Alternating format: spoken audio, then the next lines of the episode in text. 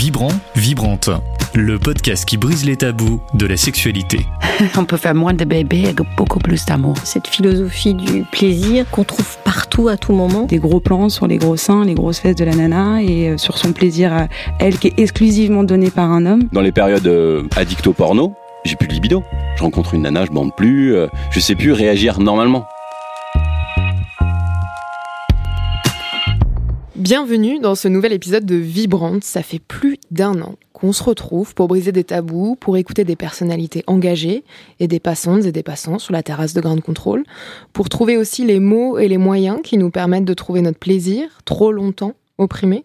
Et puis ça fait aussi plusieurs mois qu'on écoute d'autres podcasts sur la sexualité.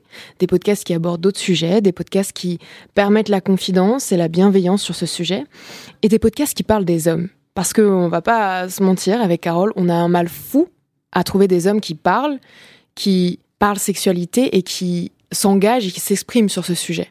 On a découvert On the Verge et là on s'est dit waouh, Carole. Oui, tout à fait.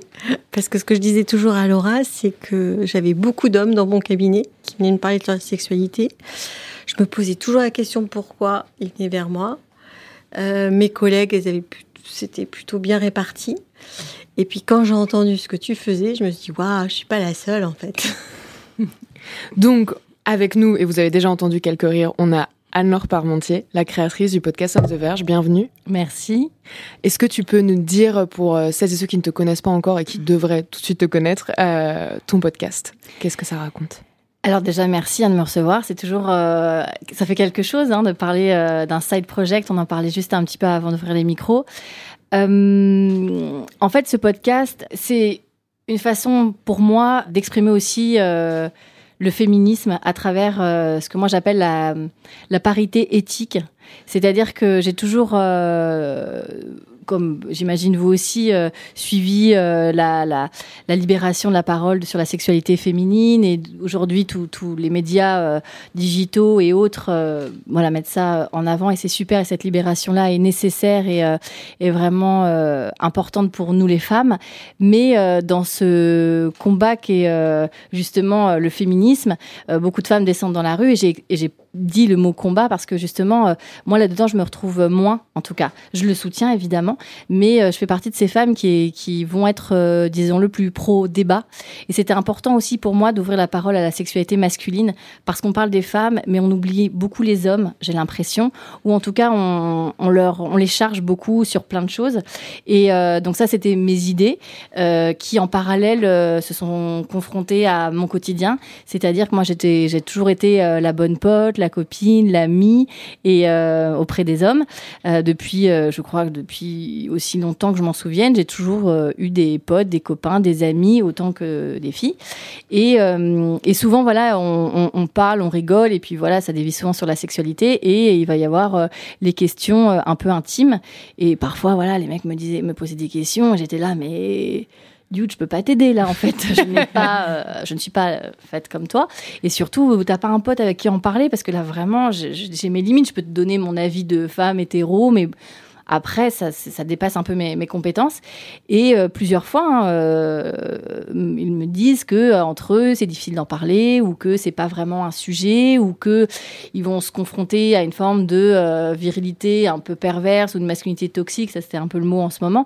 Mais, mais de fait, il n'y a pas forcément des réponses. Et voilà, et ça, plus ça, plus ça, plus mon envie, voilà, on en parlait tout à l'heure, euh, je suis entrepreneuse depuis très longtemps et j'aime bien les nouveaux challenges, j'adore ce format qu'est le podcast euh, depuis euh, bien longtemps, je le consomme depuis un petit peu avant que ce soit la grande tendance en France. Donc voilà, donc j'ai un peu mis bout à bout tout ça. Et j'ai créé On the Verge, qui est aussi un jeu de mots hein, qui veut dire un peu sur voilà, les noms anglophones de l'autre côté. Et, et je fais parler les hommes sans tabou, sans jugement pendant une heure, voire plus. Et, euh, et, en fait, le podcast est divisé en trois parties. Le avant, qui euh, globalement euh, va du premier souvenir érotique, sexuel, jusqu'aux premiers émois, généralement la première fois puis euh, la période pendant qui relate un peu la sexualité de l'homme en ce moment, enfin en tout cas quelle est sa sexualité, et une partie euh, après où, euh, là on va un petit peu se projeter dans une future sexualité ou en tout cas ce qu'il se souhaite à venir. donc voilà, donc c'est une discussion qui au montage et plus proche de, de, de, de témoignages livrés. Je me coupe beaucoup euh, au montage final parce que, parce que les gens viennent pas m'entendre moi. Mais en tout cas, je suis très, euh, très présente pendant l'enregistrement. Et, euh, et de là euh, sont livrés des témoignages incroyables avec, euh, avec beaucoup de sincérité, d'authenticité, d'émotion. Euh, évidemment, euh, on parle de sexualité, mais on parle aussi euh, du corps, on parle de l'âme, on parle euh, du cerveau, on parle euh, de, philosophie parfois. Enfin, c'est euh, c'est des discussions qui sont très intenses. Et, euh, et surtout, euh, ce qui fait du bien, c'est que ça déverrouille des choses chez les auditeurs et auditrices. J'ai beaucoup d'échanges en DM, en mail.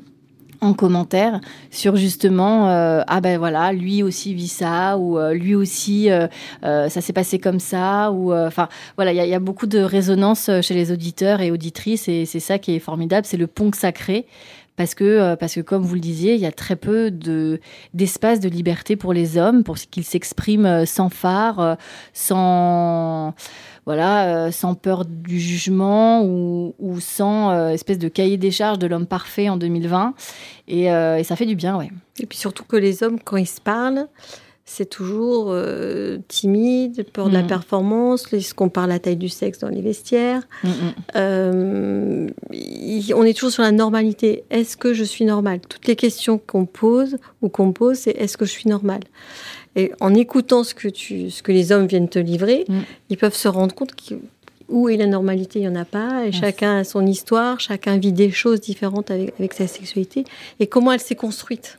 Mais c'est ça qui est formidable, c'est comment elle s'est construite. Et puis, il y a, moi, ce que j'aime bien, c'est justement euh, essayer d'avoir une grande diversité des profils. Et euh, typiquement, j'ai euh, j'ai un homme, alors je crois dans la saison 1, ça va être l'épisode 2 ou 3 de mémoire, qui lui se masturbe six fois par jour. Et c'est OK, c'est normal et ça a toujours été comme ça. Et pour lui, c'est sa normalité. Et d'autres qui vont dire, notamment un qui se masturbe très peu, voire pas du tout. Enfin, en tout cas, c'est un monsieur de 60. Euh, 5 ans environ et qui expliquait Mm. que lui ne s'est jamais vraiment masturbé, c'est pas quelque chose qui l'a intéressé et lui c'est sa normalité et il s'est jamais dit qu'il était normal ou il ne l'était pas.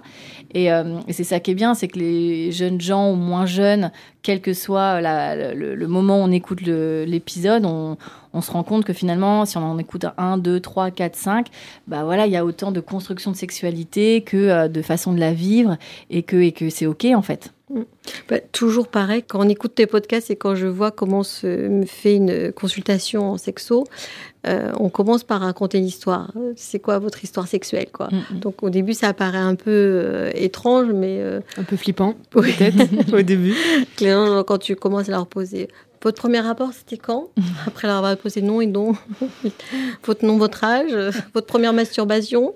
Et, et c'est comme ça qu'ils arrivent à se dévoiler, à pouvoir parler de qui ils sont à travers aussi leur sexualité et, et de se dire bah, tout compte fait, euh, elle va me comprendre, quoi. Parce Mhm. qu'elle m'écoute, elle est bienveillante, c'est ce que tu, tu transmets, tu transpires dans tes podcasts. Merci. Cette écoute ac- active, et cette, ouais. et cette bienveillance euh, où ils se livrent totalement, quoi.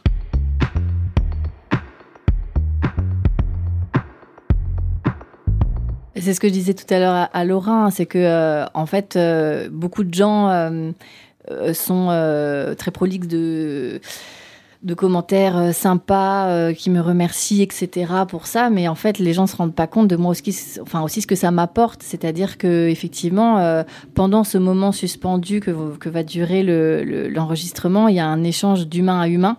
C'est pas un homme et une femme, c'est pas euh, euh, une, une podcasteuse, si on doit me mettre dans une Mm. catégorie à ce moment-là, et un invité. C'est vraiment un humain, un humain. Il y a, euh, alors on m'a posé la question plusieurs fois, donc je- comme ça, au moins j'y réponds une bonne fois pour toutes. Il n'y a pas de rapport de séduction, aucun, à aucun moment. C'est-à-dire que je pense que les hommes qui passent la porte pour enregistrer euh, sont au fait qu'ils vont se foutre à poil émotionnellement. Donc en fait, on casse tout de suite hein, le, le jeu, le- enfin qui pourrait euh, même si vraiment ça me paraît un peu euh, voilà décorrélé du, du process, mais bon, c'est pas grave.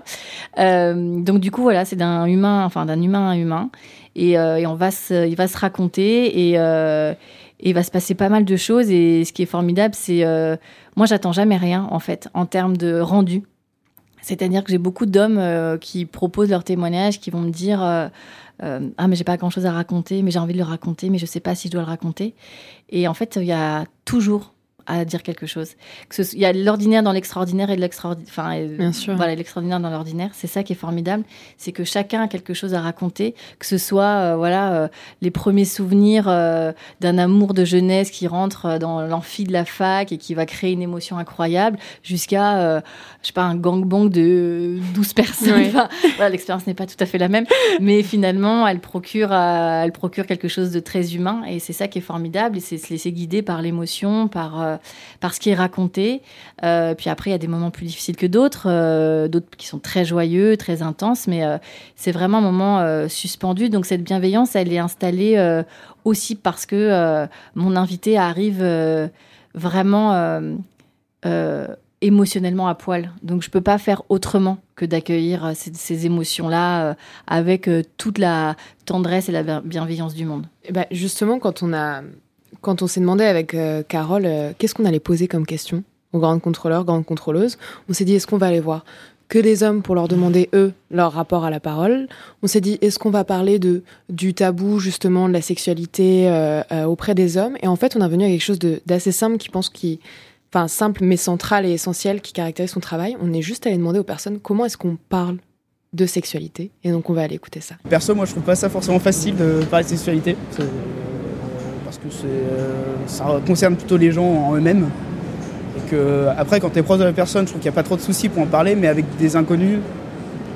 Après, c'est toujours le tabou aussi de société. hein.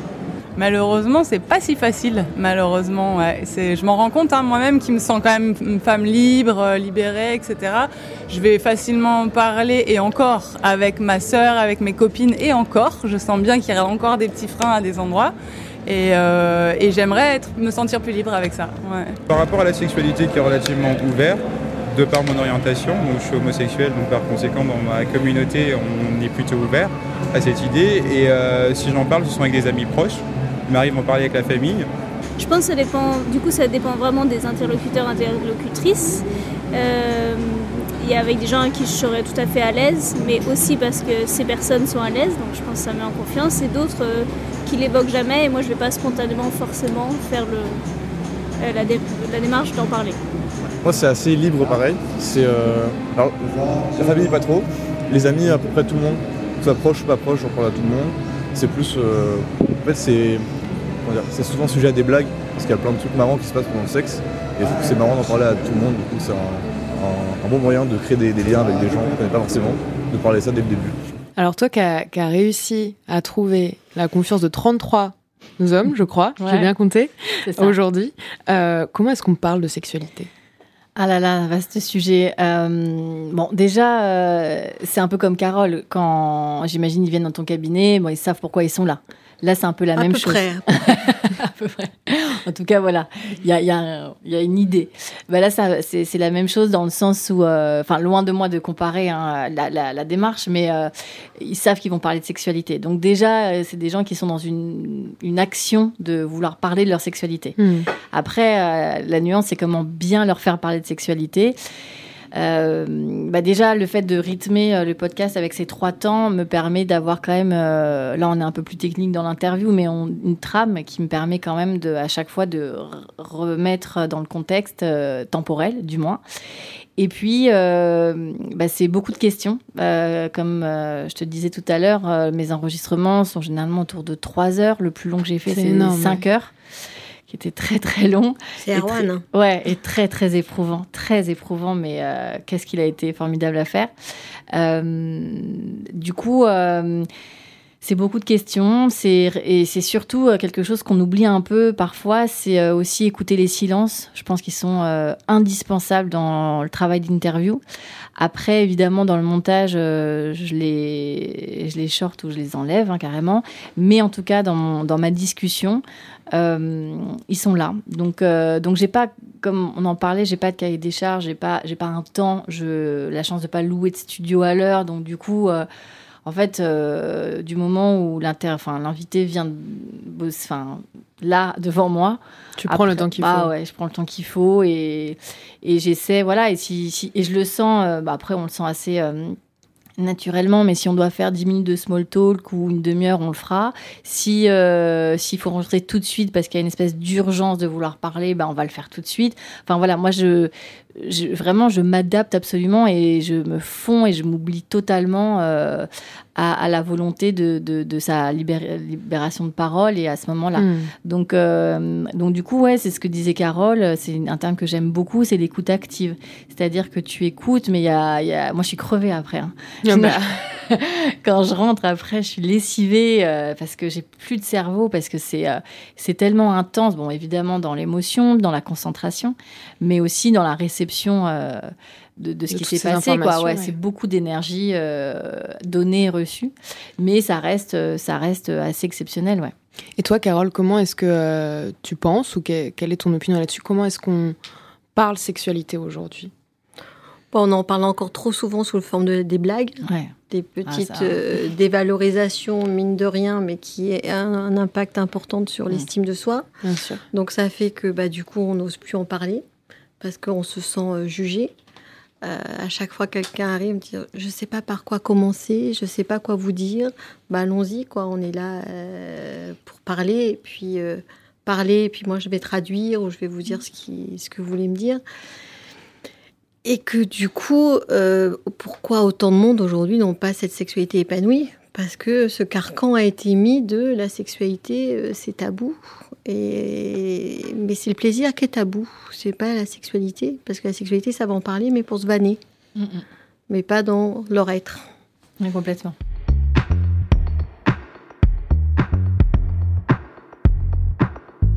Et toi, justement, euh, Anne-Laure, avec tous les entretiens que tu as menés euh, avec euh, ces hommes, qu'est-ce que, qu'est-ce que tu retiens? Alors, c'est une question euh, très vaste, mais qu'est-ce, que, qu'est-ce qui t'a marqué, en tout cas, dans, dans le rapport à la sexualité euh, chez les hommes? Euh, écoute, il y a plusieurs choses. Déjà, euh, effectivement, comme le dit Carole, il y a beaucoup d'hommes qui sont perdus parce qu'ils se raccrochent à des normes et ils se retrouvent pas dans ces normes. Donc, du coup, ils se sentent par définition hors normes. Et c'est là où, en fait, euh, ça court-circuite un peu euh, Hmm. le, le rapport euh, au plaisir, à l'autre, quel que soit homme ou femme, parce qu'il y a des normes dans l'hétérosexualité, dans l'homosexualité. On commence, j'ai l'impression, à ouvrir un peu à la bisexualité, mais ça reste un peu l'entre-deux de ces deux sexualités. Donc, euh, pour beaucoup un de peu bis- caché encore. Ouais, c'est ça. Non, mais Mm. c'est ça. Pour beaucoup de bisexuels, ils sont, euh, ils sont en train de choisir pour leur chemin, mais ils vont devoir faire un choix à terme, alors que Hmm. pas forcément. Euh, donc du coup, euh, je retiens qu'effectivement, il y en a beaucoup qui sont euh, paumés, et là vraiment pas de pas d'âge quoi. Ça peut être à, j'ai rencontré des hommes de euh, euh, 25 ans très bien dans leur sexualité, dans, dans leur plaisir, dans leur volonté, et des hommes de euh, 60 ans qui sont complètement largués et inversement. Donc je pense qu'il y a, déjà il y a ça, et puis il y a euh, ce que moi j'appelle cette charge. euh, alors on parle beaucoup de la charge mentale féminine, hein, qui est une réalité euh, que je ne minimise, minimise absolument pas, mais il y a cette charge aussi, cette pression sexuelle sur les hommes. Ils doivent euh, faire jouir leur euh, compagne ou compagnon. C'est un peu différent dans les, dans les cas de couple homosexuels, mais ils doivent investir la- le, le lit, c'est eux qui doivent être force de proposition. Hmm. Les hommes ont une libido, les femmes doivent suivre cette libido. Et en fait, pareil, euh, il y a quelque chose pour certains qui est un peu, euh, un peu flou parce que, parce que quand il y a plus de désir chez une compagne, on va prendre un, un couple hétéro là, il y a plus de désir chez la partenaire. Euh, ils sont un peu paumés par rapport à ça. Qu'est-ce que je fais de cette libido? Euh, et Moi, j'ai pas vraiment envie. Alors, est-ce que je suis pas normale? Est-ce que, enfin voilà, il y a encore euh, beaucoup de, de carcans, comme disait Carole, et il y en a beaucoup qui ont du mal à, à se défaire de ça. Et j'ai remarqué qu'effectivement, ils se raccrochent par des bribes, par des moments euh, à, à ces carcans pour se rassurer, mais ils se rendent compte qu'ils sont pas tellement en phase avec Et que ça fonctionne pas. et que ça fonctionne pas. Et quand effectivement j'ai des, des, des participants qui me mettent j'ai besoin de te ou de vous parler, généralement c'est là où je refuse les témoignages, où je leur dis qu'il faut qu'ils voient un professionnel de la santé sexuelle parce que moi je pourrais pas avoir euh, les réponses euh, à leurs euh, questions. Et que là ils sont je pense dans un process où effectivement ils ont envie de parler mais il faut qu'ils trouvent un interlocuteur diplômé certifié qui connaît bien son travail. Mais oui je, sens beaucoup d'hommes qui ont besoin de parler de ça parce qu'ils se, se retrouvent plus ils se retrouvent pas ils sont un peu paumés. Parce que ce qu'on a complètement oublié, c'est que les hommes avaient besoin de tendresse. Qu'ils avaient besoin d'être caressés, qu'ils avaient besoin de, ce cocon avant tout même de sexualité, de pénétration. Et, c'est ce qui leur manque quand on leur pose des questions, enfin quand je leur pose des questions, ils disent mais j'ai plus de tendresse. Donc euh, ils vont, euh, ils, savent, ils sont perdus, ils sont malheureux. Mais tu, tu, vois, ce que tu, ce que tu dis, Carole, est très juste. Et euh, sans avoir eu euh, la réflexion dans ce sens-là, mais je, je l'ai vu dans. Donc, du coup, ça a été la résultante euh, d'une action que j'ai menée sur Instagram, où effectivement, moi, j'avais beaucoup d'hommes qui me disaient. Parce que moi, il y a quelque chose que je dis souvent en interview, alors je le dis pas dans les cinq premières minutes, mais généralement, après euh, passer deux heures avec une personne, je lui dis Mais qu'est-ce que t'es beau? Vraiment, qu'est-ce que tu Hmm. es beau? Et pas tu es beau, genre, genre tu me sauces trop, tu vois. Non, qu'est-ce que tu es beau? L'être, l'être est beau. Et puis, euh. Et puis après, sur euh, le détail esthétique, il y a toujours quelque chose, des yeux, un sourire, Hmm. des mains, une stature, peu importe. Et en fait, j'ai remarqué, je l'ai fait vraiment une fois très spontanément. En plus, un monsieur de 70 ans, donc vraiment, on était sur quelque chose de très gratuit. Et il m'a dit, mais on ne me dit jamais ça. Hmm. Et je lui dis, bah, tu rigoles quand même. Enfin, et euh, et j'ai senti la pertinence à ce moment-là de cette gratuité. Et du coup, le dimanche d'après, j'ai dû enregistrer genre en fin de semaine. Et le dimanche d'après, j'ai créé une story sur Instagram qui a un rendez-vous depuis, qui s'appelle la story des hot dudes, donc des mecs un peu beaux gosses, chauds. Enfin, il faut trouver un truc. euh, voilà. Et en fait, je vais chercher des photos sur Instagram de tous les corps possibles et imaginables d'hommes pour montrer que le potentiel érotique des hommes est incroyable. Parce que nous, jeunes filles, jeunes femmes, euh, on nous apprend assez vite, alors si on a une maman euh, qui est plutôt euh, dedans ou une figure maternelle, euh, que sais-je, à euh, mettre un décolleté si tu as une jolie poitrine ou pas, euh, à savoir t'habiller, agencer tes cheveux, te maquiller, les couleurs qui te vont, qui te vont pas, etc. Enfin, on sait, nous, quand on sort ou pas, enfin, chacune fait ce qu'elle veut avec sa séduction, mais on sait comment être bonasse. On le sait, on connaît nos points faibles, nos points forts. Un garçon, pas tant, en fait. On, ne l'apprend pas, on ne lui apprend pas vraiment à se valoriser. Il va s'habiller de façon assez fonctionnelle, un peu à la mode si euh, voilà, il- ça l'intéresse, mais on va pas tellement valoriser un, garçon. Et moi, ce qui me rend folle, c'est quand je vois des bodys pour euh, nouveau-nés, genre belle comme maman, fort comme papa, mais j'ai envie de brûler ça. j'ai envie de brûler ça.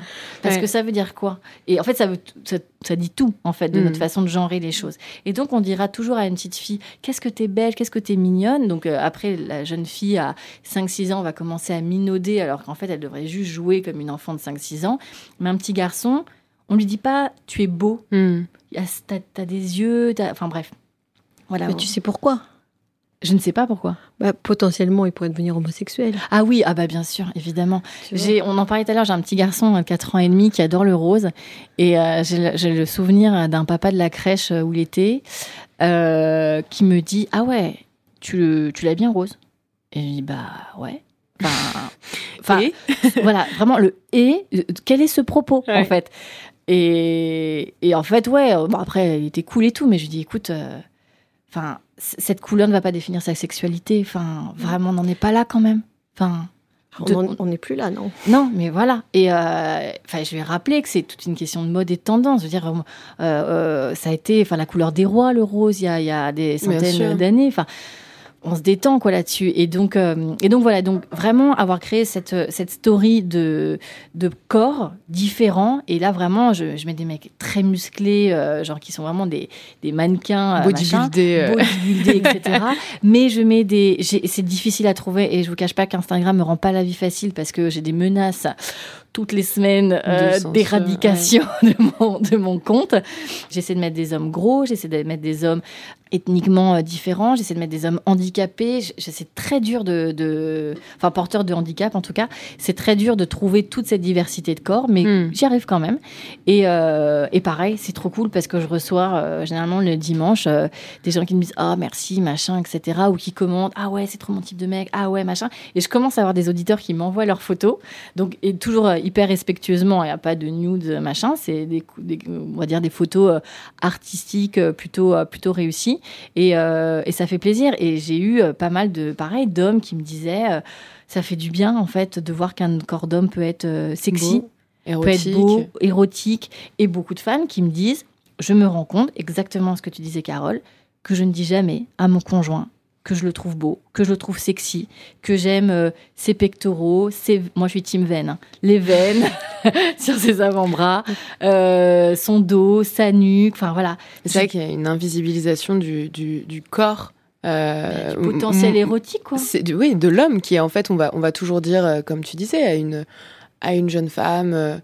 Euh, Oh bah oui, c'est vrai que euh, c'est c'est joli ton nouveau haut, euh, Mm, mm, c'est mm, joli. Et, et en fait, on va jamais dire forcément un homme parce que bah en fait un homme n'a pas tellement de potentiel euh, de, de mode et de tendance. Hein, ça va Ça. être très euh, t-shirt blanc, euh, jean, mais en fait il y a plein de choses qui sont possibles. Et puis t-shirt blanc, jean, c'est déjà aussi très érotique. Bien sûr. Et, euh, et c'est vrai que ça fait un, un vrai choc après quand on voit aujourd'hui tous les débats qu'on a aussi sur justement euh, la, la tenue euh, des jeunes filles euh, à l'école et qu'on se dit mais en fait c'est fou parce que on est encore dans de soit de l'érotisation, soit Voilà. pas d'érotisation. Alors qu'est-ce qu'on fait en fait? Est-ce qu'on peut reposer les bases et se ça. dire on peut s'habiller comme on veut, on peut tous être beau et sexy et c'est On peut tous se faire des compliments. Ah carrément, C'est gratuit surtout. C'est- Mais Ouais. gratuit, parce qu'aujourd'hui, qu'est-ce qu'une femme reproche à son homme?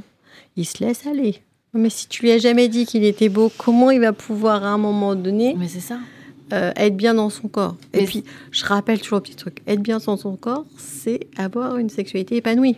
Mais Mm. aussi, bien sûr, bien sûr. Mais Ah. c'est c'est le cercle vertueux, oui. en fait. Et c'est vrai que euh, euh, c'est exactement ce que tu dis, au bout de euh, 10, 15, 20 ans de mariage, euh, ouais, mon mec, machin, il prend du bide, etc. Mais euh, dis-lui aussi ce que t'aimes chez lui. Et puis tu peux aimer le bide aussi, attention, hein, a pas de sujet. Mais c'est vrai qu'on a tellement l'habitude de, de demander aux hommes d'assurer financièrement, d'assurer leur rôle tu veux, de patriarche, etc. Que du coup, en fait, on oublie euh, que euh, il faut se séduire, qu'il faut s'aimer et s'aimer déjà avec soi-même. Et ce que tu disais sur les fringues, typiquement, j'ai eu le plaisir de d'interviewer Benjamin Never, euh, qui est le youtubeur, euh, qui était euh, le dernier épisode de, de la saison 2. Et, euh, et Benjamin avait, avait fait voilà, euh, un shoot photo avec un crop top. Et euh, donc, euh, qui est voilà, une fringue qui est de femme, mais qui, à l'origine, est vraiment une fringue chez les, qui vient du milieu urbain américain. Les basketteurs portaient tout le temps ça, Mhm. etc., sur les terrains euh, à Brooklyn, machin, etc. Donc, il y a vraiment voilà, un rappel aussi un peu des origines des, des- des vêtements qui est assez intéressant. Et il fait ce shoot. Et il en est quand même arrivé à bon déjà il s'est fait insulter euh, par toute euh, la fachosphère bienveillante qui existe sur Twitter Mhm. mais c'est surtout il en est il a eu jusqu'à des menaces de mort d'avoir porté un t-shirt qui est au-dessus du nombril c'est fou en fait. On en est là comme enfin et là moi j'ai envie de dire alors évidemment je suis super choquée etc mais j'ai envie d'aller voir ces gens ces garçons et, et, et- et faire euh, avoir une, une espèce de DeLorean et aller voir ce qui s'est passé dans leur petite enfance. Et j'accuse les parents bien sûr hein. qu'est-ce que les- ces parents ont fait pour que les enfants aujourd'hui aient cette haine envers l'autre je me pose vraiment la question et donc du coup avec Ils ont fait ce qu'ils ont pu, tu sais, en tant Ah que parents, oui. on fait ce qu'on peut. je sais qu'on fait ce qu'on peut. Non, non, mais bien sûr, mais à un moment Mais- donné, mais- il y a quelque c'est chose. questionnant. Bien sûr il y a que c'est quelque chose. Pour en arriver là, à cette, à cette, euh, euh, cette haine et surtout, euh, co- comme tu disais, à cette. À oublier voilà euh, juste le béaba de se faire des compliments de- d'être dans quelque chose de juste bienveillant et puis au-delà de la bienveillance juste euh, laisser l'autre exister quoi Ouais. et euh, voilà et je te dis avoir fait ces, euh, cette série là de, de photos que je partage le dimanche bah je me rends compte que pourtant c'est du partage de, de de photos. hein. Franchement, je vais pas chercher très loin. Quoi, il faut chercher un peu pour chercher certaines, euh, certaines types de personnes, etc. Parce qu'avoir des mecs euh, bien foutus, imberbes avec euh, le, tu vois, le, tous les muscles, même ceux que tu connais pas, qui sont là, il y en a pléthore. Mais pour trouver d'autres types de mecs, c'est un peu compliqué.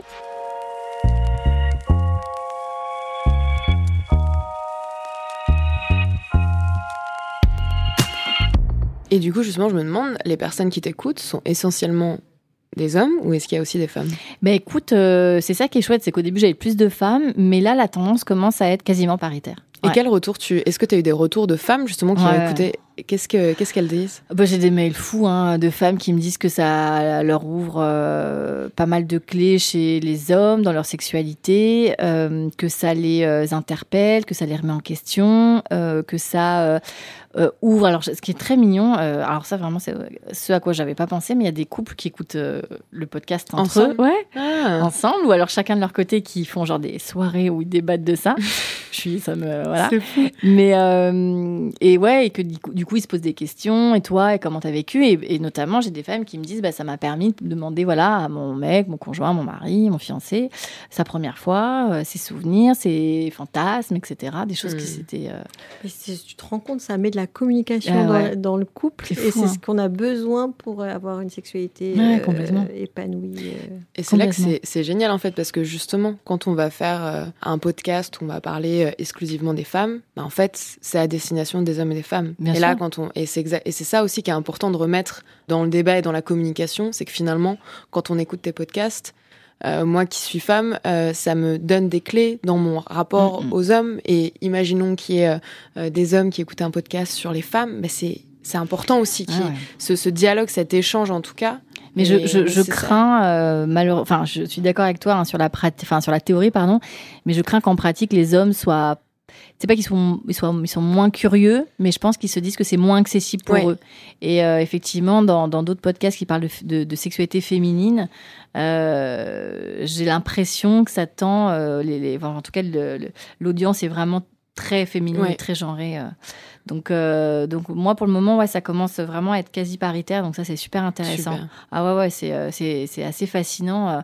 Bah, justement, les retours que j'ai sont autant des hommes que des femmes. Mais parce que je pense que quand un homme écoute un, homme, un autre homme parler, parce que comme ils, ils osent pas Ouais, parler, nous on va parler facilement de nos petits problèmes, eux ils osent pas. Tu ouvres tellement leur vulnérabilité, Mm, mm. ou ils s'ouvrent leur vulnérabilité, je voudrais pas faire un mauvais. Euh, que à un moment donné, quand tu écoutes l'homme qui écoute, il dit mais moi aussi j'ai le droit d'être vulnérable parce que l'homme aujourd'hui n'a pas le droit d'être vulnérable. Mm. Une femme quand on a certains postes, on n'a plus le droit d'être vulnérable. Mais là, ça s'ouvre automatiquement.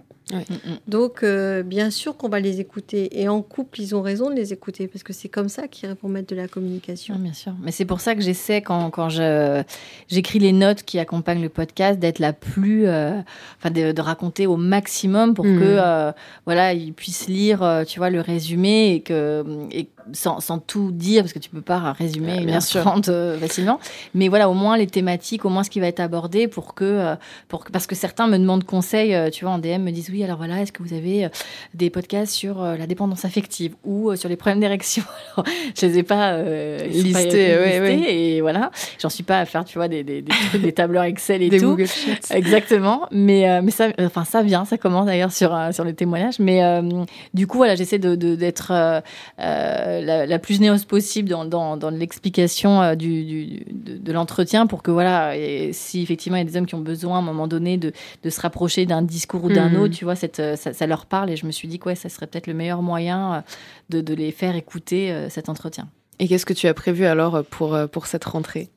Alors écoute, déjà on a commencé par un premier épisode qui était super chouette avec Maxence, qui est euh, un garçon qui est euh, polyamoureux et qui a raconté le polyamour avec tellement de candeur. Ouais, de d'ouverture d'esprit, de sincérité que c'était chouette. J'avais un De envie- naturel. Ah ouais, naturel, Ah, tellement, Ouais. tellement. Et puis euh, vous l'avez écouté? Oui. Ouais. Et, euh, et les voilà, j'ai j'ai vraiment adoré. Et puis quelqu'un de voilà de très très intéressant. Et donc j'ai prévu. Alors je suis je suis en train là de terminer mon ma grille de au moins jusqu'à la fin de l'année là de- de- d'enregistrement. Ok. Mais il y a des euh, il y a des super profils. Alors tout l'exercice c'est de garder la diversité des âges, Bien sûr. euh, des catégories socio-professionnelles, des euh, des ethnies. Enfin j'essaie vraiment à chaque fois de, de jongler pour que tu vois on soit pas dans alors pardon mais dans l'entre-soi parisien. euh, Bien sûr. voilà, du petit gars, 30 ans. euh, J'essaie vraiment d'ouvrir. Donc, donc ça, ça m'amène à quand même devoir jongler un peu. Mais pour le moment, voilà, j'y j'y arrive plus ou moins. Euh, donc, euh, et puis surtout, voilà, j'essaie d'avoir des profils euh, qui parlent à tout le monde et parfois qui sortent un peu du lot pour justement essayer de comprendre des, on va dire, des sexualités de niche ou des, des, des pratiques un peu différentes. Pas ou en tout cas- représenté. euh. voilà.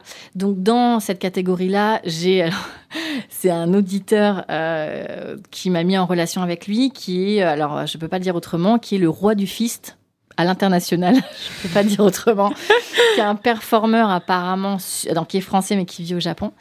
Et, euh, et voilà, on échange par mail là, et donc euh, donc on va enregistrer à distance puisque du coup le confinement pour moi ça m'a appris à gérer mes, mes, mes enregistrements à distance. Donc j'essaie de pas trop en faire, mais euh, du coup dans, dans ce cas-là, euh, Tokyo Paris c'est quand même plus simple. Et ce mec-là, c'est métaphysique. Hein. Déjà nos discussions sont métaphysiques, donc j'imagine que l'entretien va être très très intéressant. Mais c'est un performeur, euh, voilà, qui a un, ra- un rapport au corps qui est qui est vraiment voilà on va dire euh, à part. Et euh, mais mis à part euh, voilà ce, cas un peu très exceptionnel ça va être des hommes qui sont voilà de tout horizon de tout âge j'essaie alors là j'ai pareil ça demande un peu de temps avec avec la- les protocoles sanitaires, mais euh, j'ai un, un client, enfin j'ai un client, j'ai en tout cas un invité que je vais aller, qui, qui vit en EHPAD, qui a 86 ans et euh, qui est hyper marrant. Enfin, vraiment, je pense que ça va être très très drôle et euh, voilà, et qui, qui va justement raconter ce que c'est que la sexualité quand on a euh, 85 ans passés. Après, il faut savoir que, que ces profils-là, mais quels qu'ils soient, hein, c'est énormément de temps à passer à discuter avec. Bah, C'est-à-dire sûr, en qu'évidemment, moi, je dois. euh, bon, il y a la prise de contact à la première, mais après, il y a euh, parfois. Bah, Maxence, ça a été plus d'un an d'échange. Euh, là, ce monsieur dont je vous parle en EHPAD, c'est pareil, c'est hyper long parce qu'il faut euh, choper la confiance, il faut à la fois voilà, le mettre à l'aise tout en ne pas, pas perdre de vue l'objet de notre future entrevue. Donc, ça demande beaucoup de temps. Mais j'ai- bon espoir et ça va être marrant. J'ai un homme pareil, trans, transsexuel, qui, voilà, qui est OK de le faire. Il y a eu un moment donné une petite hésitation parce que vis-à-vis de sa compagne, de ses enfants, euh, de leurs enfants, etc., il, il se posait quelques questions. Et puis voilà, on, on a beaucoup discuté et il est OK pour qu'on fasse euh, l'épisode. Euh, même si ça ne sera pas sur sa, voilà, de tout, tout son parcours, il en parlera un petit peu, mais c'est surtout l'homme qui m'intéresse avant tout. Donc, et puis après, voilà, ça va être des gens qui ont plein de choses à raconter, mais c'est difficile de résumer. Non, mais là, déjà, tu nous as donné quand même beaucoup, beaucoup d'informations. en tout cas, euh, euh, ouais, ça va être tu nous as bien teasé. Non, Eh ben, le monsieur de 86 ans m'interpelle parce qu'il m'a dit que il a fait une, une formulation rigolote. Il me disait que c'est c'est rock'n'roll en EHPAD. Il paraît, il paraît. Je- euh, J'amènerai Carole avec moi pour faire les consultations. Non, mais tu sais, tu avais Erwan qui te disait aussi une chose très importante euh, que, en fait, à un moment donné, il faut aller oser bosser sur sa sexualité Ouais, et, ouais. et aller en parler. Et je trouvais que, après tout ce qu'il avait dit, ce, ce- ce- cet homme, Ouais. c'était plutôt juste de lui dire, mais allons-y, osons, parce que c'est Ouais. comme ça qu'il va se passer des choses différentes dans votre vie. Quoi. Ah ouais, complètement. Parlons sexualité. Parlons sexualité, Eh ben, merci beaucoup. Bah, merci à on a on a vraiment hâte d'écouter euh, les prochains épisodes. On a eu un vrai teasing là en studio. Euh, merci pour tout ce que tu fais, pour Bah, cette à vous. bienveillance et pour euh, ces cadeaux que tu, tu fais en podcast. On était vraiment super heureuse de te de t'accueillir. Bah, merci à vous en tout cas. Merci à toi. À bientôt. C'était Vibrant, Vibrante, un podcast de Grande Contrôle en partenariat avec le magazine Cosette.